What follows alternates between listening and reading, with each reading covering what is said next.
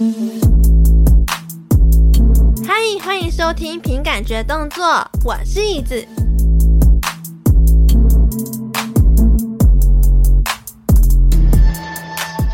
Hello，大家晚安。今天这一集呢是特别企划第六集。那这个企划呢，我们会连续三个月的每一个礼拜都会邀请不同生物来跟我一起聊聊天哦。然后他们有一个共同点，就是因为他们都还是在 VTuber 准备中。但是这一次的第六集非常特别，因为呢，这个妖灵生物呢，它非常难遇到。但是呢，我有一次很幸运的在工作场合中有跟他见过一次面，所以呢，其实我们有一个共同的话题，就是我们一些工作上面的事情。所以等一下呢，我们就会想要邀请这位妖灵生物跟我们一起聊聊工作上面遇到的一些奇葩事件。然后呢，我以为我离开那份工作之后，从此不会再遇到他。但是呢，殊不知我办了这一次的特别企划活动，就又让我们再次相遇了。那他呢，就是一位拥有两条尾巴的妖灵猫咪。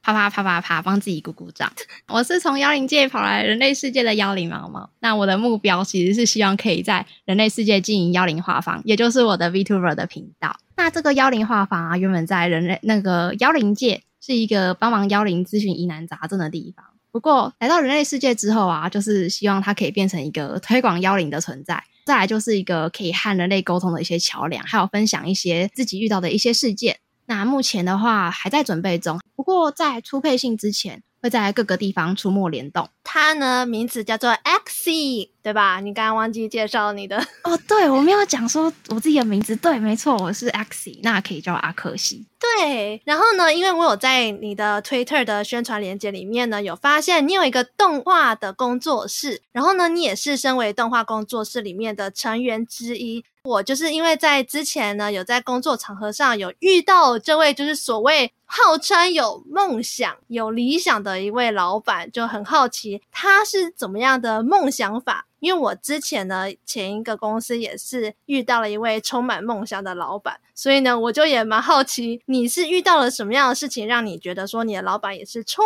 满梦想的呢？我觉得这个东西就是有梦想的人才会想当老板。因为他有很多事情想要完成，嗯、我觉得包括赚钱也是一个梦想嘛。那如果是以我自己的老板来举例的话，就是他想做的事情有很多，但是其实事实上的情况没有办法让他达成这些事情。就是想做的事情不一定能够赚钱，但是这些老板总是会想要把这些没有办法赚钱的事情摆在他们自己的一个代办事项里，也可以说是代办事项，或者是把它放在口头上，就是拿来画大饼用的。Oh. 就是他，他会一直挂念那个东西，他会说，但是不一定能够做。他会说，嗯，要是我们台湾有一个动画课程该有多好，要是我们台湾有个动画工作坊有多好，要是我邀请你进来，可以让你在这家公司里面拥有成就感，让你很有热情的继续在这边工作的话，那该有多好，他都会这样子讲。我觉得他们会更斩钉截铁的会说，我以后我想要成立一个动画学院，或者是我想要让这个台湾的一个新生代能够学习传统动画技术。他们会很斩钉截铁的诉说他们的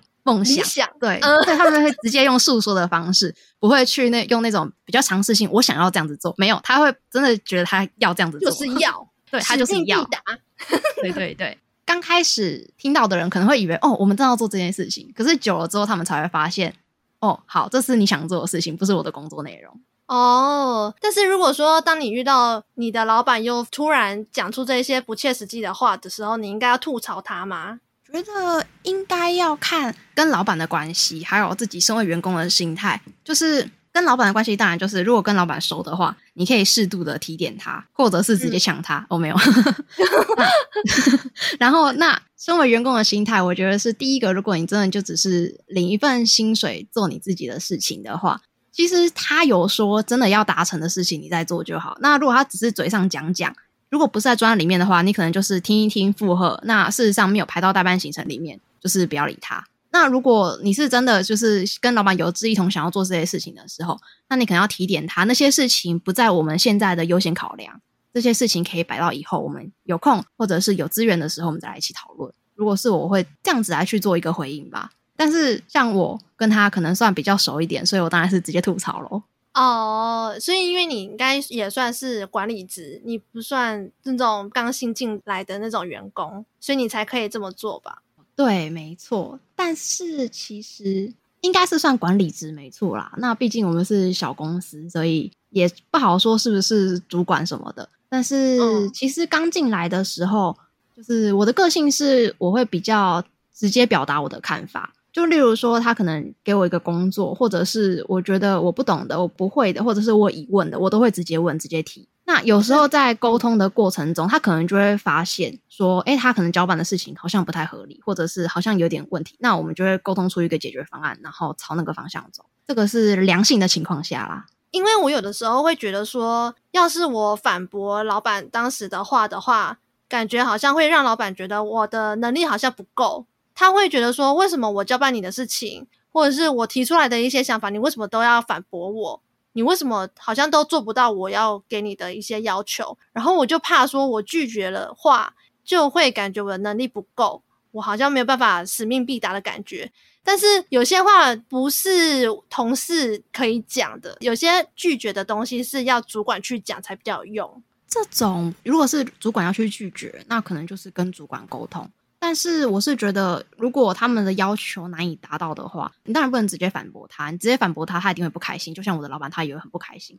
但是我常常很懒得跟他解释那么多，我都会直接反驳他。那如果要一个良性的沟通的话，就是你必须要说你目前遇到困难点在哪里，所以你才没有办法达成这件事情。如果你想要达成这件事情的话，我需要什么什么什么帮助。我才有办法在你指定的时间内，或者是在你指定的范围内做好这件事情。就是我觉得要把一些你自己的顾虑讲出来，而不是有些人可能会就不敢讲。像我之前的主管，他就说：“那你就加班啊，那你就假日做啊，那你就怎样怎样啊，这有这么难吗？” 然后他就开开始 emo，你知道吗？然后我就想说，不是不是加班不加班的问题，是本质上本来就是很不合理。然后我不管怎么跟他说，他就会有一点就是很情绪化。我自己是觉得，我遇到那么多主管，我真的觉得主管的情绪是真的，情绪的控管是很重要的。这个蛮同意的。那你觉得你的情绪控管 是 OK 的吗？你自己一到十分，你摸着良心对天发誓，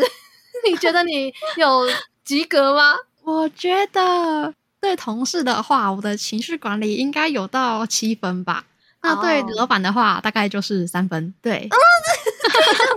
那为什么？哎、欸，那我这样，我真的觉得那个老板真的很包容你，哎，哎，是没错，这个不得不说，就是他真的是很，他其实对大家都很包容啦，然后就是一个可以沟通的一个人，嗯、而且真的是有事情或者是需要沟通，真的是讲出困难点的，我们想办法来解决。毕竟我们是真的希望让事情推动，嗯，不要限于就是没有意义的一个吵架。虽然还是常常会争执啦，但是那为什么对同事可以包容度到七分？嗯，我自己的话，其实我会觉得这个不代表所有人的立场，就是以下发言，我觉得大家不要学我，就是 因为我觉得对同事，有些同事就是你交办他工作，那就是我们把东西做好，那不对的当然就是修改啊，不然就是退嘛，想办法一起把就是需要做的事情完成。可是到老板那边就不一样了，就像前面讲的，我觉得老板很有梦想，他什么都想做，他很冲。在这种情况下的时候，他不是接收到别人指令而做事，是他可以自由发挥，你知道吗？所以他常常会不受控，就是明明这个案子很急，应该要先做这个，可是他就想做别的事情，所以就是对他的态度跟对同事的态度会不太一样。因为同事只要好好完成自己的工作，那我们一起来讨论，就是接下来我们要怎么样分配有效率，或者是可以减轻大家的工作负担的这件事情。可是对老板的话，你开始苦笑是怎样？苦笑没有啦。我觉得这个应该是小公司的困难，因为我觉得如果是大公司的话，很多事情都可以。我没有带过大公司啦，但是我觉得如果是大公司的话，嗯、可能月计划、季的计划或是年的目标，可能都已经设定好了。所以他有办法朝他们自己设定好的目标迈进。可是像小公司其实不是，有时候都要担忧一些，可能是资金压力，或者是啊，我们做这件事情对不对？有办法赚钱吗？所以他才会想很多，走很多不同的方向。所以其实像他们这种过冲的时候，其实你要拉住他。但是如果是做情绪管理的话，就是你一开始当然你会想办法拉住他，但是他每个月或者是每个礼拜都在冲不同地方的时候。当然心情会不好啊，就是哇，你到底有没有好好把公司做好啊？你这什么都想做，不能先把我们之前沟通好的计划先做好吗？就是你现在又拓展新的计划，嗯、可是我们旧的计划还没有做诶、欸，因为这种情况，所以我对他情绪管理越来越低。哦，那你会暴怒是不是？嘿，对，我会。说实话，对，对，你笑笑的讲这句话，哎，等一下，就你老板会听这一集吗？我不知道，他听了也没关系啊。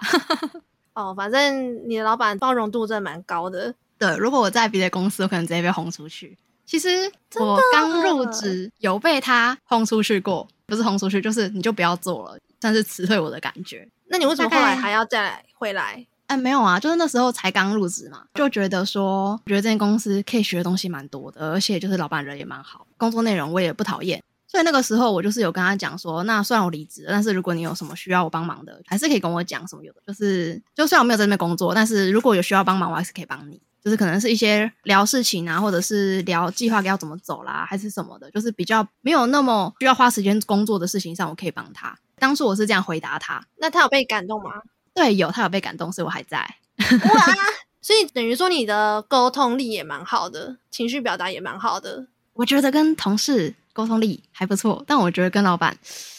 我需要练一练我自己的那个情绪管理。哦，比如说你在动画职场中，你看到开会不准时，或者是……其实我们公司的话，开会时间是还好，诶。对啊，因为我们公司有分算是两块吧。就是一块是动画的工作的专案，那另外一块就是我们自己想要执行的一些计划，就是老板想做的那个部分。嗯、那就是如果是动画的专案的话，因为本身就是动画公司嘛，那对于这些专案也蛮有经验的。所以通常如果是跟客户的开会，前期开会的话，都是我跟老板去参加。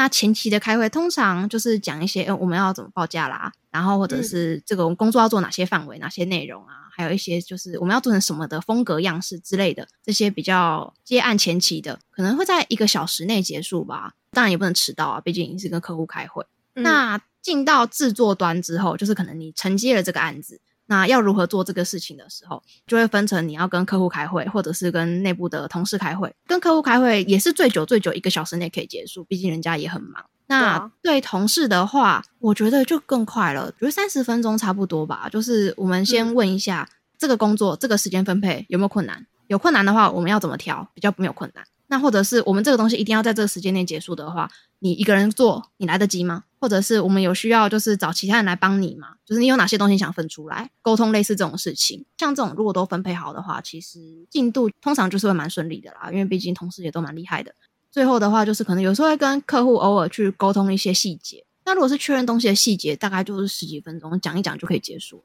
我觉得应该是说，新创动画公司他们的开会模式就应该要像这样。呃，也不是说应该要怎么样，因为我觉得就是开会如果拖太长的话，真的很浪费大家的时间。尤其是就是我又不得不。吐槽一下我之前前公司的那一家，就是你也知道，就嗯就不多说。就是我会觉得说，我们开会时长呢，就是可能那个主管开会开到一半，他会先去抽烟，因为他的情绪控管就没有到那么好，所以呢，他开会到一半的时候，可能就是会先去抽烟，所以所有人都要先等他抽完烟之后呢，再回来继续开会，导致说，其实我们有的时候那个开会时长会拉超级长，比如说可能会拉到。两个小时到半天不等，然后他们又会在开会的期间去处理呃每一项细项的各种问题，比如说为什么那个客户他没有办法好好的交出一个期限，或者是为什么他没有办法好好的去交出一个物品。设计稿什么之类，就是当下才要去解决，当下去打电话，所以这整件事情就是变成说开会时间会拉超长。然后像是因为像 Axie 刚刚有跟大家讲到说，他们有来客户这边开会的经验嘛，这就是因为为什么我们当时有见过一次面，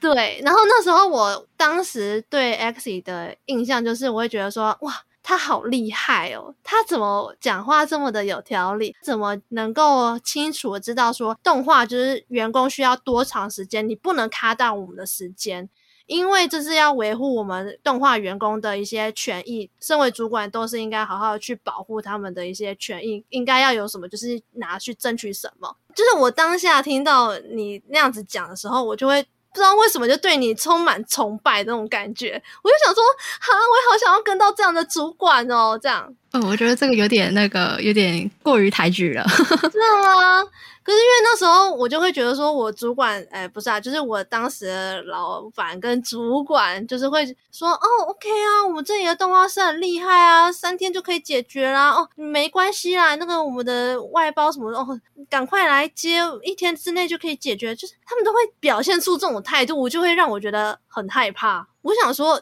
身为主管，真正的知道。动画的员工的实力跟他需要多久时间吗？你怎么可以随便的开出支票给其他客户呢？其实我觉得这跟公司的性质可能有点关系耶。就是虽然我来到这间动画工作室之前，我完全没有动画的经验。那我自己的话，我一定是会事先去确认某些事情，因为我不是制作那个人，所以我没有办法去知道说要做多久。因为其实我在这边工作，我到现在我还是不会画动画啊。但是我有办法去管控他们流程，就是我觉得主要还是沟通上的问题。那我觉得你的前主管或是你的前老板这样子，可能是他们真的是对于动画的领域不了解。我不知道他说之前员工是真的还假的，对，因为如果是一样的东西、一样的事情的话，说真的，不同人做这个工作时长，其实我觉得不会压缩到多少，除非你们做法不一样，或者是内容不一样。那我是觉得这个情况应该真的是他不够了解这个专业。如果是真的在不够了解这个专业的情况下，你才更应该要去问清楚。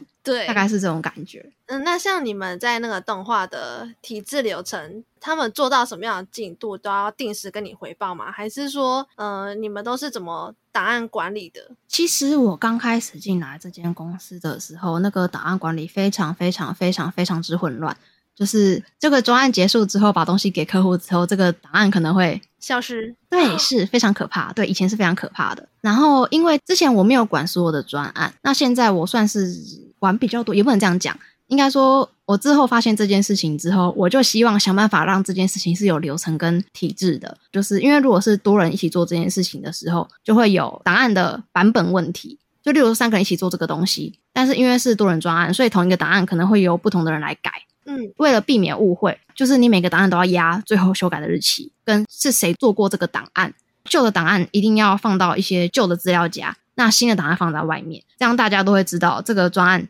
以前做过哪些内容，然后后来新的内容是什么。觉得这个是比较不会搞混的方法。如果像是对同事的一些进度的缺课的话，因为我刚刚不是前面有说我们会先开会分配时间吗？因为我们跟客户前面一定会先压时间，那在内部的时间一定是提前压两到三天。我跟动作比较慢的同事，我会再跟他提前再压一到两天。可是，如果是动作快的同事，我就会跟他压到客户那边的前两三天这样子。嗯、那在那个时间快到的时候，我当然就会提醒说：“哎、欸，你记得礼拜几几几可能要交那个哦，就是不要忘记。”就是我会稍微提醒一下，或者是很久没有追某个专案的进度，刚好别的专案有新的东西要需要讨论的时候，我就会合在一起开这个会议，就是先确认我们新的东西怎么分配，旧的东西目前有没有遇到状况这样。哦，那这样子的话，你们的资讯如果不对称的话，要怎么办？我觉得这个还蛮常发生的，因为我的工作内容基本上是全包，那我偶尔可能我也会帮忙修档案，就是因为有些东西可能是美术啊，或者是动画某一个环节，假设例如说声音没对到好了，或者是那个画面中有一个 bug，可能有一条线没有插到，嗯，这个这么小的事情，我就帮忙处理就好了，我自己是这样觉得啦。如果这种事情你要请同事帮你改，也会增加他工作时间，因为我都已经在 check 档案内容了，我就直接把它改掉就好了。哦，但是我改了之后，我一定会跟同事说，我某个地方有。改掉了，就是我要让他知道我这边做过了哪些东西，怕你刚刚说的资讯不对称这件事情。但是因为我的工作内容很多，所以老板有时候会跳过我去跟同事交办一些事情。那有时候就会变成问怕，就是会有重复工。我可能就是请 A 同事帮忙做这些事情，我已经讲完了，可能没有让我老板知道，或者是老板原本就说我处理就好。就我老板可能刚好想要做这件事情，他可能请 B 同事做同样的东西，就是可能会有这种情况出现。但是这个是之前才会有的，现在已经都没有了，因为我们现在都是会沟通，就是会说，哎，你分配了哪些事情给谁谁谁，谁现在在干嘛，我们会确认。哦，对，其实现在这种事情比较少发生，而且去年还前年就是疫情很严重嘛，所以有。远距，那有远距的时候，我们就出现了另外一个流程，就是同事可能会每天要回报一下他今天做了哪些东西，或者是定期讲一下说他今天某个专案到什么情况、什么进度了，然后他就会定期直接回报给我们，我们就会知道。所以现在对于资讯不对等这件事情，我觉得问题下降了很多啦。哦，其实我觉得像你刚刚提到的档案管理啊，还有进度追踪回报啊。我觉得如果你有每一天的去沟通、去了解的话，其实要是万一哪一天你的组员要离职的话，你要直接交接的话，也会比较知道说哪一个档案放在哪里，哪里的城市规划资料夹放哪里，就是都会很清楚的知道。这样子在交接的时候也会比较方便，让下一个进来的同是比较好能够理解。因为像之前我刚进去那一间动画公司的时候，我就是很常啊，什么东西在哪里，在在在，就是有点搞不太清楚。他们资料夹很多啦，但是有的时候要去记、要去想、要去翻的时候，还是会有一点点困难度。然后像你刚才说那个进度追踪回报那个啊，我很之前呢、有提到说，你每天不管做到什么样的程度。你都要上传一个版，这样子的话才不会让人家觉得说，哎，请问你这到底是做到哪一个进度，才不会让大家摸不着头绪。嗯，对。关于交接这件事情，我觉得跟档案管理有很大的关系。因为像我们现在的档案管理方式是表单配合云端，就是表单上面也要写日期跟制作的人，可能要讲这个档案就是是什么状况。因为像我们以动画来说的话，我们可能有每一集或每一卡，我们每一卡都会分成一个档案。因为如果全部串在一个档案的话，会太大，电脑会跑得比较慢。对，我们会把它分开来。像这种情况下，就是上面就是会写说，哎，第几卡谁在做，或者是第几卡已完成，然后待确认，类似这种情况。情况，那我们的档案归类方式，我们是希望可以优化它，就是希望大家使用上如果有觉得不好使用的时候，讨论说，哎，那是不是改成这样子更好用？就是每一个专案同样的一个资料夹的分类方式。然后就像你刚刚讲的，假设今天是礼拜五，然后下礼拜一要交一个进度的时候，同事可能算礼拜五做完了，可能晚上就是我可能就是 check 看东西怎么样嘛。那如果东西突然出现问题的时候，我们就是要赶快要翻出那些制作档嘛，假日才能帮他赶工，因为我们不可能叫他假日来赶工，这样我们礼拜一才交得出来。嗯、那通常假日赶工都是我们老板在赶工，我们同事假日通常不会赶工。哇，因为毕竟我们老板自己本人就是动画技术者哦，难怪他可以立刻帮你赶工，赶快把这些事情全部都处理完，交给客户。对，应该说档案的一些可以讲 QC 嘛，就是对于档案的 QC，通常我这边看过之后，我没有问题的话，我就会直接交。如果我这边看过我有问题，或者是我有疑虑的时候，我就会给我老板看。有时候我们挑的点会不一样，像我比较挑美术的部分，因为我对动画比较没有那么擅长，那我对于美术可能还算有点涉略。那我老板是动画专职的，所以他会针对动作来挑一些细节，但是还是看专案啦。就是有些价格比较低的专案，就是不用挑有的没的。所以有些比较那个的专案，同事做完可能甚至没有看就直接出去了。哦，所以是真的比较那个，对，比较比较那个的专案。所以那这样你要管理那么多人的作业的话，你觉得要怎么处理会比较有效率啊？例如说某个专案可能有三个人在做，我只会对其中一个人啊，主窗口。对对对，主要的窗口。也不能讲窗口吧，因为毕竟都是 in house 的同事，嗯，就是对某一个同事，那那个同事他可能能力比较强，他就会带另外两个的这种感觉，或者是他会负责分配另外两个的工作，那我就只对其中一个同事来确认问题而已。当然，我也会问他说，哎，那其他人有没有什么状况？就是不会一对多啦。诶，可是那这样子，你担任这个管理职这么多年，哎，有很多年吗？应该也是有一定的年数了啦。那你有遇过那种 你的老板他想要做某一件事情，可是呢，真的万一当下的人力不足的话，那怎么办？或者是资源不足的话，要怎么去处理？较少遇到真的是完全腾不出人力的状况。假设刚好同事身上有一个专案是下礼拜要交一个初稿，那我当然会问同事说：“请问今天可不可以安插工作？有个急件。”那他说可以，当然就是让他做。通常同事都会想办法安排，回答说可以啦。那除非是真的太忙没办法，那他就会说他可以帮忙哪些部分，但是哪些部分他不行。那如果只是一些平面设计啊，还是美术什么的，我这边我就可以处理。或者是有些东西我这边没办法处理的话，我老板自己想做的事情他自己会处理。再不然的话，真的再不行，那就是要找外包。但是找外包情况非常少，因为外包的状况很不固定，因为毕竟你没办法控管外包的时间，就外包想拖他就拖，这是比较可怕的。而且你也没有办法去控制外包的品质吧？对，因为通常。我觉得这个就可以扯到别的东西了，就是像现在那个网络上有很多那种绘图委托，或者是一些制作的委托，嗯、他们可能都会限制说，我们修改次数只有两次或是三次这样子。可是其实到公司来的时候是完全不可能的，因为我找一个外包，你只给我修改三次，你修改三次完客户不要，客户就是不要啊。难道你修改三次，然后你就一走了之，然后我们公司自己要内部修改吗？对我们来讲，就是如果找到这种外包，我们会宁愿不跟他合作，因为我们会希望可以找到一个能够把东西改到好的。不然你随便做，改完三次出来，我们不能交差，我们还要花我们内部的人力成本来去改这件事情，就对我们来讲是蛮不划算的。所以通常这些接案的这些外包，他们应该都知道这个状况。那如果是真的有些外包，他会踩死线，就我就只修改这几次，而且我不给你我的制作档，那这种可能就没办法合作了。因为你不给制作档的话，到时候客户一个月后有问题的话，我们没办法改啊，我们没办法对客户交代。所以这种东西在合约都要写得很清楚。哈哦，那我可以跟你分享一下，就是我在大公司的动画公司里面都是怎么讲这件事情的。因为就是有关于修改次数这个部分呢，因为我们公啊、呃，也不是说我们公司啊，因为我已经离职了。就我之前在那个大公司里面的时候，我们是有被教育说，因为呢，他们一定是会对客户去协商说，我们可以修改几次。如果修改太多次的话呢，比如说修改超过三次以上，我们就是要加钱。那如果修改超过五次的话，那就是直接又会是另外一种重新制作的价钱，就是可能会更贵。为什么会直接压修改次数？是因为有一些客户就是会一直无限上纲的去修改，导致说我们其他专案都会 delay 到。那我不确定这应该算是大公司跟小公司的差异吗？就是因为我们会去跟客户压说，我们最多就是修改三次。那你每一次呢，你可以去修改很多地方，比如说，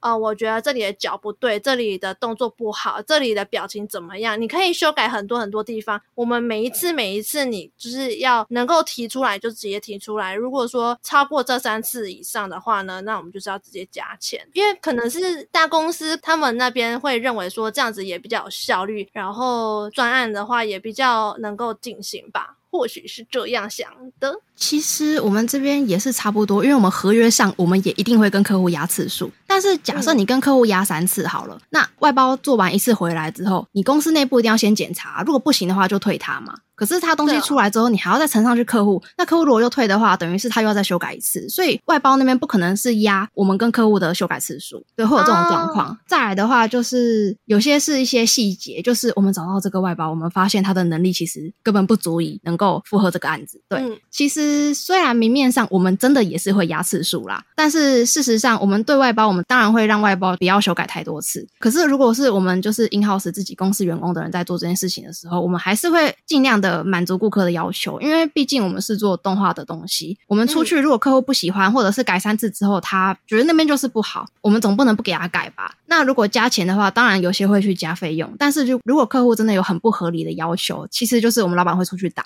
我们老板会去跟客户说，你这个东西基本上就是重做，我们一定要重新算钱。所以其实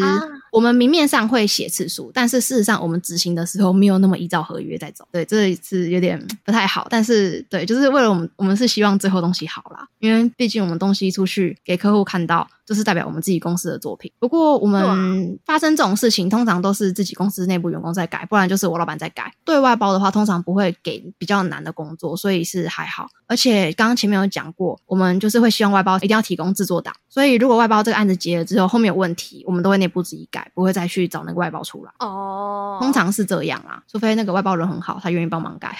除非又有意外发生。哎、欸，对。但是，我觉得还好。我觉得要看案子哦，因为我们之前遇到的那个像大陆那边的客户啊，跟日本那边的客户啊。有些他们就很尊重专业，他不会一直改你的东西，甚至是我们之前对日本的客户，他多修改一次，还是他想要换个颜色，还是修改个细节，他都会主动提说这个东西我们可以加多少钱给你，就是问我们这样可不可以接受。如果可以接受的话，就希望我们可以帮忙改。对，所以我觉得日本的客户超级棒的。那我 嗯，我不知道是不是公司的问题，但是就是有遇到好客户。通常会无限上纲的客户，一定是非影视相关或者是非动画相关，就是他对这个生态完全不理解，他才会觉得说啊，这个不就改一下就好，这个不就换一下就可以了吗？他殊不知全部都要改，真的，他会觉得说，嗯、反正这个 logo 改一下就好了吧。但是呢，其实那个 logo 可能是要翻到第一版的那种制作档才有办法修改的那种程度，你就觉得啊，对，不等于要重做吗？就像之前有一次，就是有客户就是拿了他们以前的一个影片给我们看，那他以前的那个影片是请别的公司做的动画，性质可能不太一样，所以之前那间公司不会做，所以他来找我们做。那之前那个公司就是最后面有一个结尾的一个 logo 动画，然后他就跟我们讲说，我们这个动画后面也要压那个东西上去，就也要做那样一样的动画上去。那我们就问他说，那你有没有答案可以提供？他说没有啊，叫我们做，就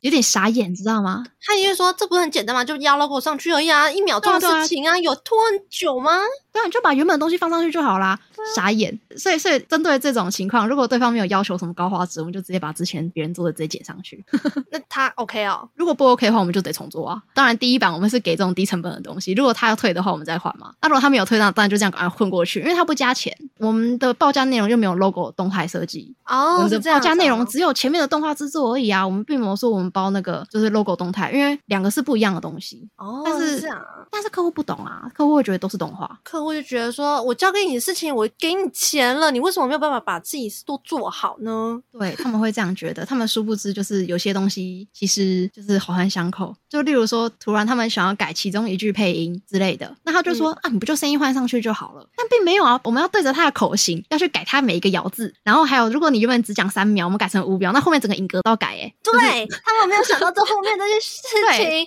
他们都不知道，他们不懂。但是好险，我觉得是因为你身为主呃，你身为管理职，你有稍微理解这些事情，才有办法去跟客户说，我觉得你这样子要求很不合理，你能够分辨什么样要求是合理，什么要求是不合理，然后怎么样去。好好的保护自己员工的权益，才不会说什么事情都接下来，然后呢，让跟公司里的组员们一起去想办法解决这件事情，然后花超级多时间，我觉得是蛮厉害的事情啦。可是像我刚来这间公司的时候，我老板会让一些比较新进的同事或者是实习生当窗口，其实这是一件很危险的事情，因为有些人他没有办法去判别，就是你刚刚说的这个东西能不能接受，或者是这个东西能不能改，因为有些比较要讲年轻嘛，应该说比较。菜的一些人，他们可能拿到窗口这个职位，他们会觉得说，哎，客户说他要这样，那好，我就帮你做成这样。可是他不知道，我们并没有承接这样子的内容。我觉得这可以算是一个小建议吧。如果就是听众大家，如果有人就是有当过这种专案的窗口，如果你真的没有办法去判断这件事情是否会影响到你自己的成本，甚至是一些你不知道这件事情是不是你自己老板是可以接受的，我觉得你就是跟客户就说，这个部分我要询问我的主管，或者是说我了解你的需求，这个部分我要询问我的我的主管再来回复你，这样其实是一个最稳妥的回答。就像有时候客户提出一些要求，我认为那就是不可能，我不可能帮你做，我就会这样子回他，就说我这要问一下我的老板才有办法回答你。然后之后呢，我可能就会跑去跟我老板说，客户要圈圈圈叉叉叉，但是我觉得不可能这样子做，因为圈圈圈叉叉叉。那我老板就是可能会给我一个回复的方法，或者是他自己主动会去呃联系这个客户，跟客户讲说这个东西我们没有办法符合你的这个需求，或者是没有办法满足你这个新的要求，大概是这种感觉。我真的不得不说。就是我必须要透露一下我最近的心声，因为因为我现在最近就是蛮害怕打电话这件事情的，因为我自己就是有点算是一种。障碍吗？就是我觉得我好像没有办法好好的在打电话的过程中好好的跟陌生人，或者是呃，anyway 什么人，只要不是我熟悉的人，我跟他打电话，我就会很容易紧张，然后说错话，然后但是万一如果说错话的话，很有可能会影响整个公司的一些品牌形象，或者是一些个人观感的问题。就我觉得那时候不知道哎、就最近有点害怕打电话这件事情，甚至我有时候还想说，我要不要把打电话的一些。如说，人家问什么，我要讲什么，这种剧本写下来，因为我很害怕讲错话，然后导致有什么公司受损的这种情况发生，所以我最近有一点违抗拒这件事情，然后我有点不知道该怎么解决这件事。其实我本人我非常不喜欢打电话，我也是，对，我非常非常非常不喜欢跟陌生人讲电话，所以什么事情我都想要打字解决。但是客户最喜欢你打完字给他之后，他回回拨给你，啊，怎么办？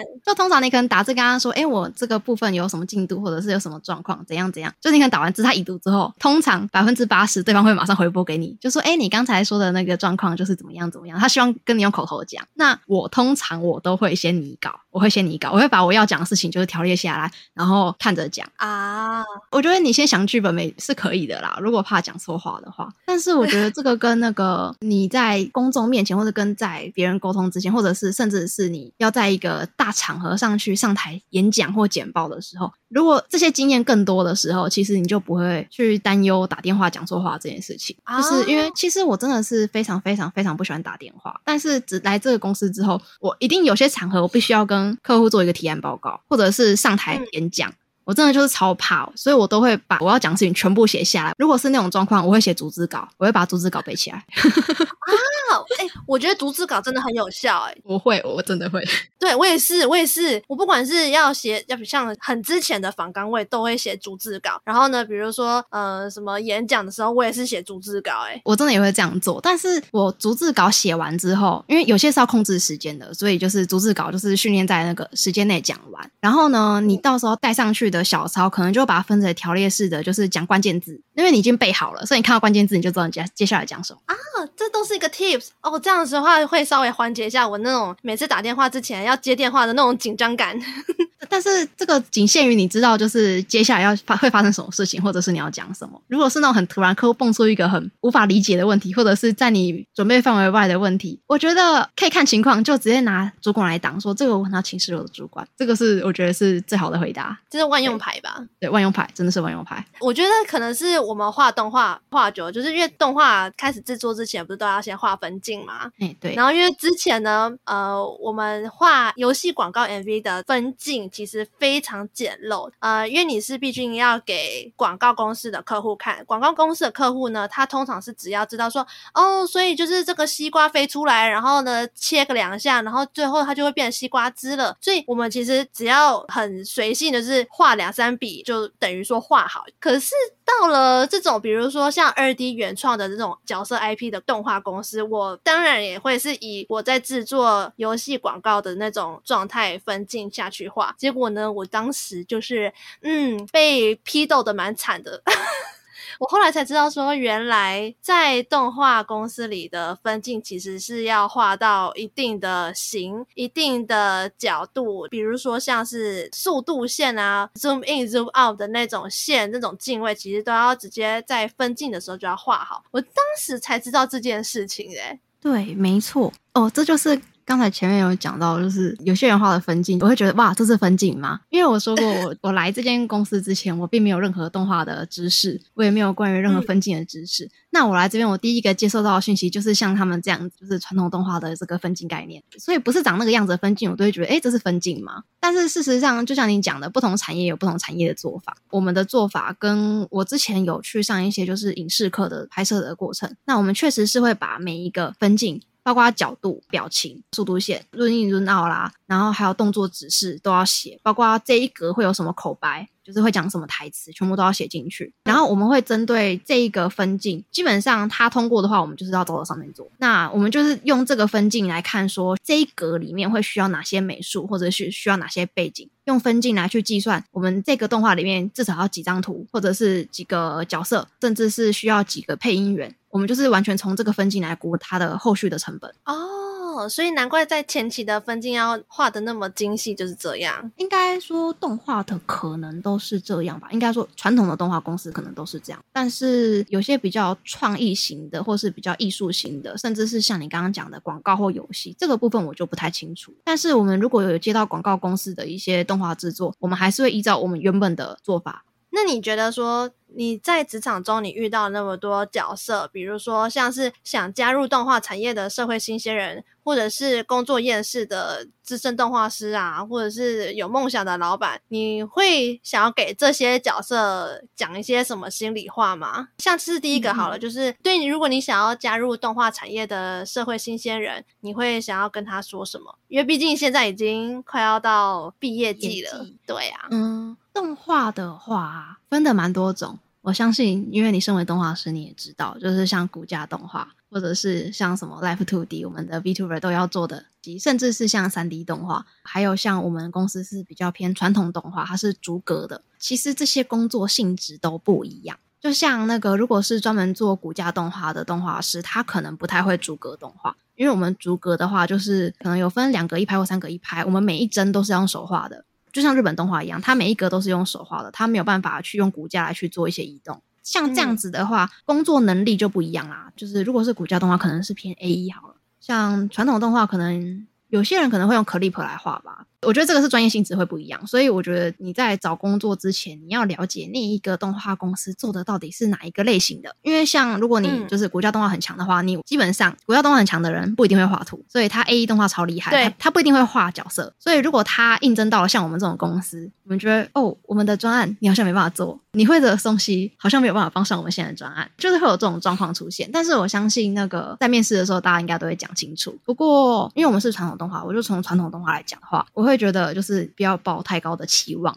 你要先想清楚，这是你的兴趣，还是你想把兴趣当成工作？因为像是传统动画的话，我们有分什么一元、二元啊，什么动画啊，就是前面的比较动态的草稿。然后再来就是这个动态的草稿之后呢，嗯、要把它清干净，变成线稿之后才会进到可能是上色啊。那上色完之后才会是可能是进到 AE 做一些效果。因为看你像日本动画里面啊，它可能都是色块的，它可能肤色是一个颜色，阴影就是会有线，然后再一个一块阴影的颜色，通常不会做渐层。那如果要做渐层的话，一定是到 AE 后面去调特效。所以像通常这种分工会蛮细的。但是像小公司的话，有可能会给你混在一起做。我们里面最难的话是原画动态的草稿，就是角色一开始要动起来的那个草稿。那像我们公司里面，嗯、当然只有我们老板最能胜任，因为他在动画的行业里面已经三十一年了，他有办法猜到客户要什么，他可以猜客户要什么动作，客户想要怎样。可是像其他同事，虽然我们里面同事有些人也可以画原画，但是他没有那么熟练，而且他可能会不知道客户要什么，就会造成同事画完之后客户不要，那可能就有重复工的问题。像新人的话，不可能接触到前端的一个设计，新人不可能让画原画，除非他是一个资深的原画师。现在台湾很厉害的原画师，就是美式的话，大概也都要五十岁以上了。那日式的话，我是比较不清楚。如果刚开始进入，如果是传统动画的话，你要有进入传统动画行业之后，你都开始是在描线，或者是清别人的线稿，或者是很无聊的上色，就是会有这样子的情况出现。可是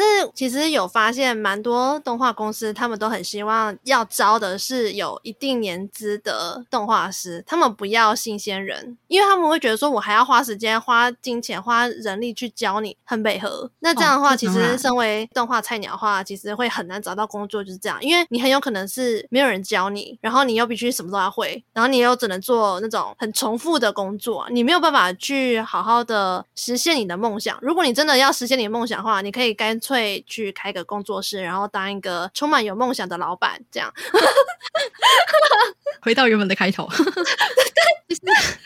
因为我老板他是那个比较偏美式动画的，就是他们以前都是从一间叫做红广的公司出来的。就如果查的话，就是红广是当时就是台湾一个非常非常大的公司，台湾动画的全盛时期。那他们那个时候呢，不会画图的人每天都是画基本功，可能你练骨架，可能你练速写，就每天都在画一样的东西。那训练完之后，你可能有点基本的能力，才让你去做描线，就是日复一日的一直描线，你描越多张，你的钱越多。所以他们当时是这样子练起来，但是现在的生态跟行业不一样了。现在大家当然是希望能够在短时间内学到一个技术，并且用它赚钱。对啊，所以这种情况嘛，像我老板他就是，对，你也知道，他充满梦想，他充满了一些希望，所以他其实是会愿意接收一堆实习生，然后教他们东西，或者是给他们去做最后期的重复性的工作。但是重复性的工作，就是也要有一点点能力的人才有办法完成，除非是更更。更更更简单的拉线或描线，就是甚至是用那个 Illustrator 去拉线，就是画好你就是照着拉就好了的这种更基本的工作。那有些学生他们知道他们的能力可能没有办法到创意型的内容的时候，他们就会接受这样子的工作内容，然后并且完成它。但是通常这个仅止于实习，所以这些实习生呢，我们也不太可能让他公司来做一个正职的员工，因为他没有办法完成我们正常的工作内容。但是万一如果你们把这个实习生培养到一定的能力程度之后，你应该也也是有可能会把它成为正职的吧？是吗？是，但是看那个人愿不愿意这样子去磨啊。因为毕竟，如果你能够接受，真的就这样子一直画上来之后，然后再给你新的工作，教你新的东西，那当然可以。但是有些人会觉得说，我不想要每天都在做这个一样的东西。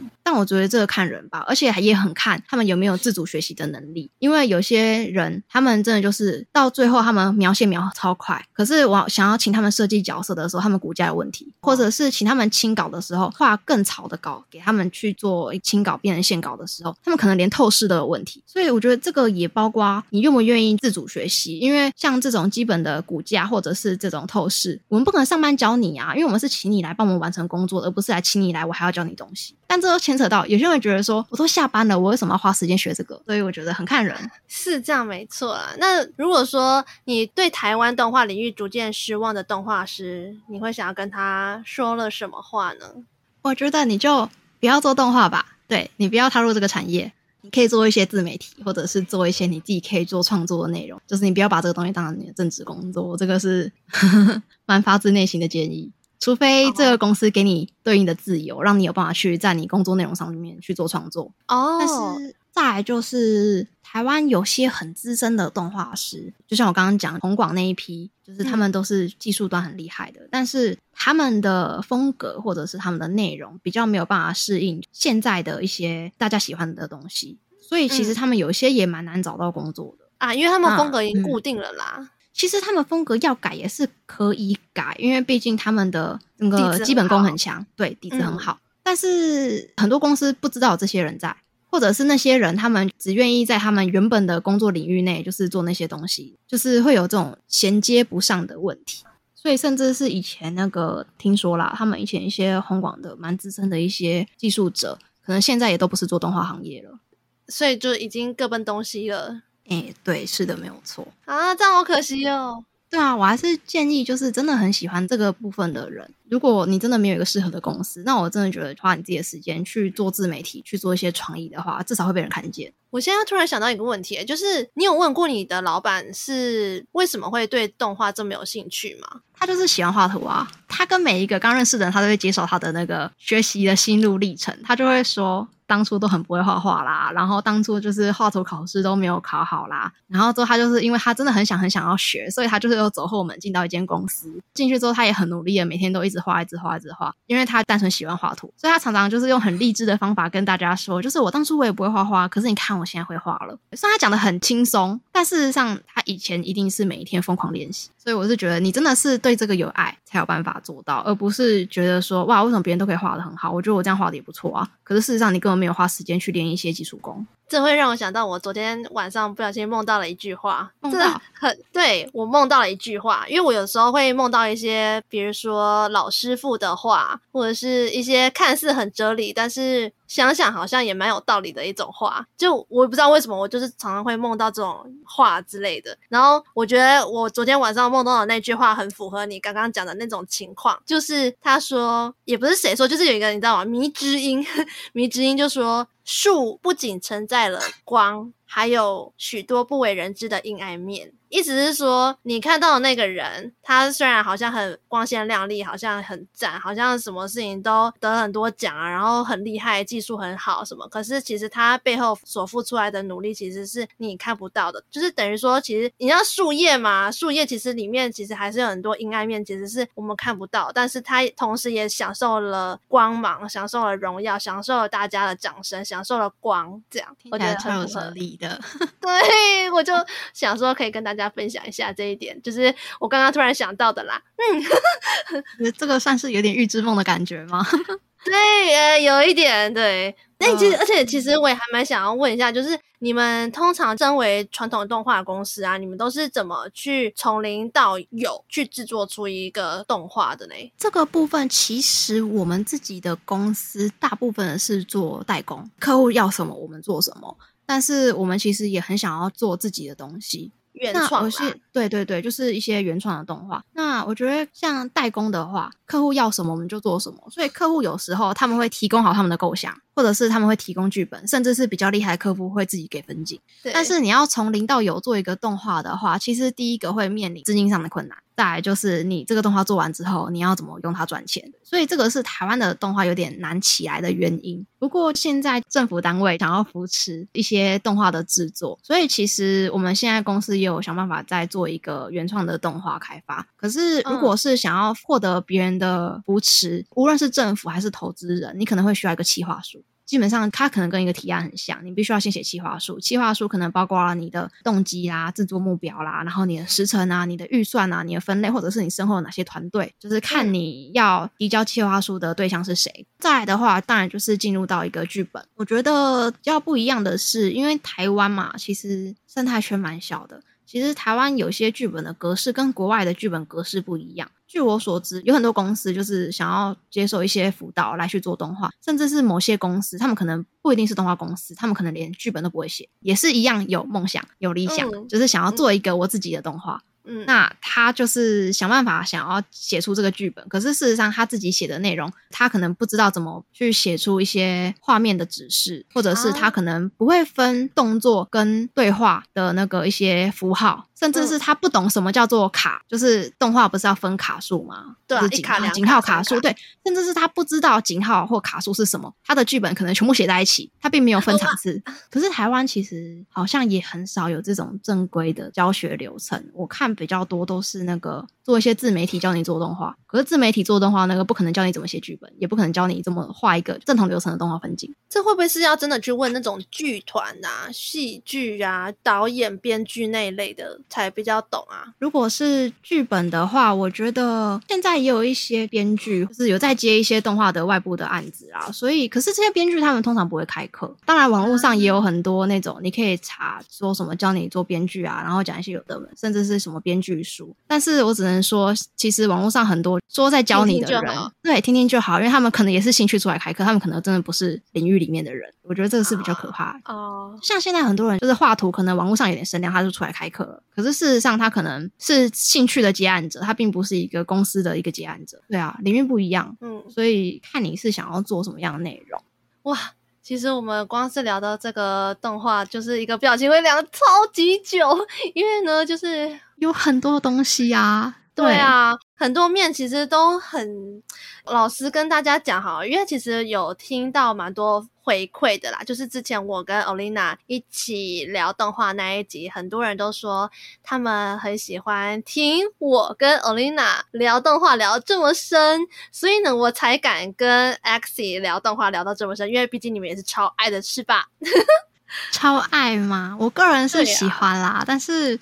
我当然也是很想要学，但是怎么讲呢？这件事情可能摆到之后，但是当然是希望自己公司的东西还有自己的东西能够有一个成果吧，就是不要冰在冷冻库，不然就是至少达到一个阶段才到冷冻库。也没有希望不要冷冻库啦，就是希望根本就不要有冷冻库的存在。可但是就是其实像我自己的那个频道的规划，其实我会希望它的世界观跟它整体的设定跟。我现在公司的原创的动画内容是有点相关联的，因为我现在公司原创的动画内容基本上也是从我这边来去做整个企划跟后面的发想，对啊。虽然老板他会在中间过程中给一些意见，就是沟通这个东西可以怎么样更好，但是我当然还是希望，因为这是公司的东西，所以我也当然也是希望有可以有自己的东西，所以才会有我这个频道的产生。哦，才会有这个 Axie 的频道产生。那你这样子的话，你的频道的人设、故事背景，其实是会跟你老板的公司有一些磨合吗？还是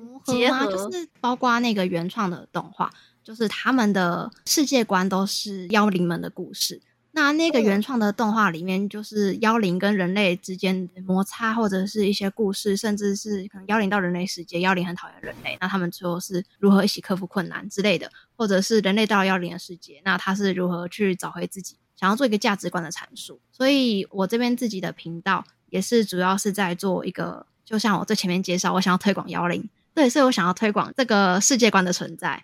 因为世界观这种东西，我觉得它是一个可以无限扩大的，并不是说它的所有权是谁，因为它不是一个作品，它是一个概念。就像很多就是会有人去做二创，或者是去做其他的发想的故事啊，我觉得它，我是希望它成为这样子的一个世界观啊。哦，能够被更多人讨论，被更多人发想，被更多人去幻想的一个世界观。所以我会觉得这个并不是说是那一间公司的内容。不过这个当然也是有跟我们老板讨论过的，当然就是也是要先前面要先讲好，因为不然你这样玩就是怕之后会出事。不过也还好，因为这个名词跟这个概念，它并不像一个就是具体的物品或是具体的一个角色那样子是有一个版权在的，因为它只是一个你针对于世界的一个构想，或者是你想要传递的价值观。就这个理念，它不是一个被绑死的东西。哦，我觉得讲的好深奥的感觉。